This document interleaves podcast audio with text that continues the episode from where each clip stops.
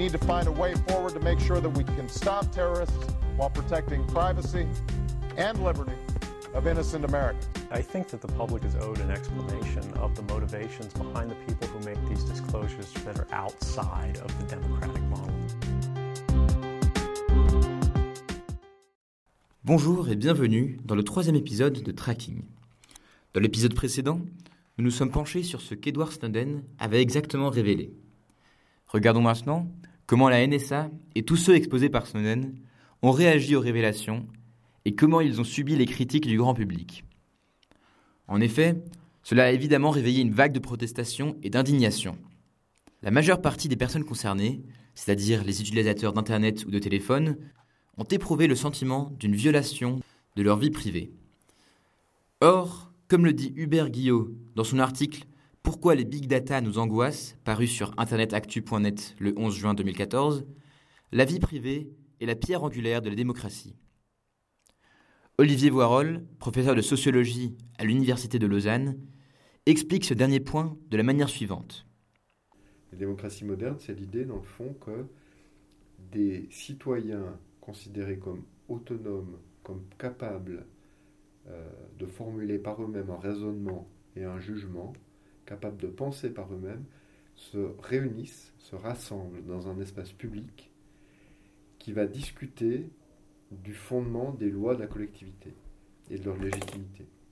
Et donc, qui va également les proposer et qui va rediscuter les, grandes questions euh, des orientations de la, collectivité et des questions du gouvernement. Hein. Cette idée, dans le fond, que l'espace public, c'est le lieu de formulation des lois et c'est le lieu dans, par lequel les choix du gouvernement doivent passer pour être légitimes.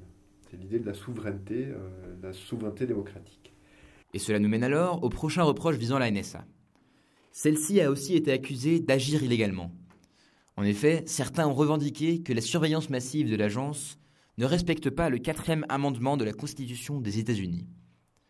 Celle-ci établit qu'un citoyen ne peut être soumis à des perquisitions et des recherches concernant ses biens et sa personne s'il n'existe pas de raison sérieuse de le faire et un mandat les justifiant.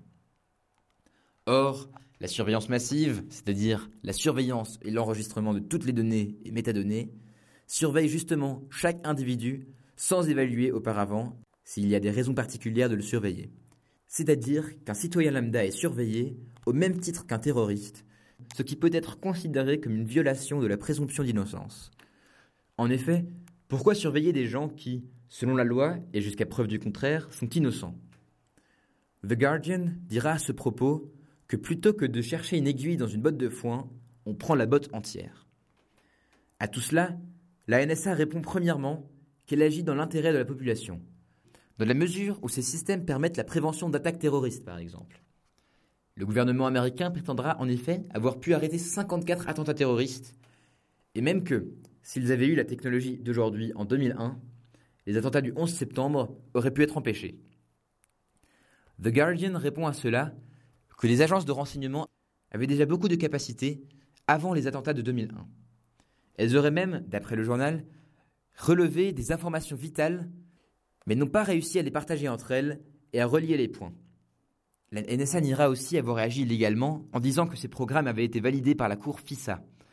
Il s'agit d'une cour secrète dont le rôle était d'abord d'autoriser ou non la surveillance d'agents de renseignement étrangers se trouvant sur le territoire américain. Entre-temps, ses pouvoirs ont évolué et accru, ce qui lui a permis de valider beaucoup des actes de la NSA. Eric Lichtblau écrit dans un article paru sur le site du New York Times le 6 juillet 2013 qu'elle est discrètement devenue presque une Cour suprême parallèle. L'existence et le rôle qu'a aujourd'hui cette Cour ont été beaucoup critiqués, particulièrement en raison de son aspect secret.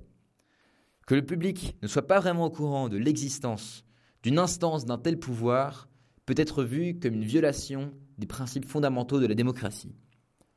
En conclusion, beaucoup de monde a réagi aux révélations et a beaucoup critiqué la NSA.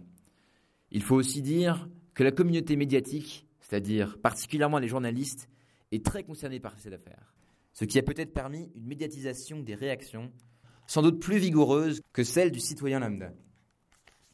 La NSA répond à ces critiques par des contre-arguments qui ne tiennent que très peu la route, qui peuvent s'être résumées à si vous n'avez rien à cacher, vous n'avez rien à craindre. Dans le prochain épisode, nous pourrons nous demander pourquoi Snowden a choisi de devenir un lanceur d'alerte en révélant ainsi les secrets du gouvernement américain et comment il se justifie. Et puisqu'il a bien sûr été critiqué pour ses actes, nous verrons aussi ce qui lui a été reproché. Sur ce, je vous dis au revoir et à bientôt sur Tracking.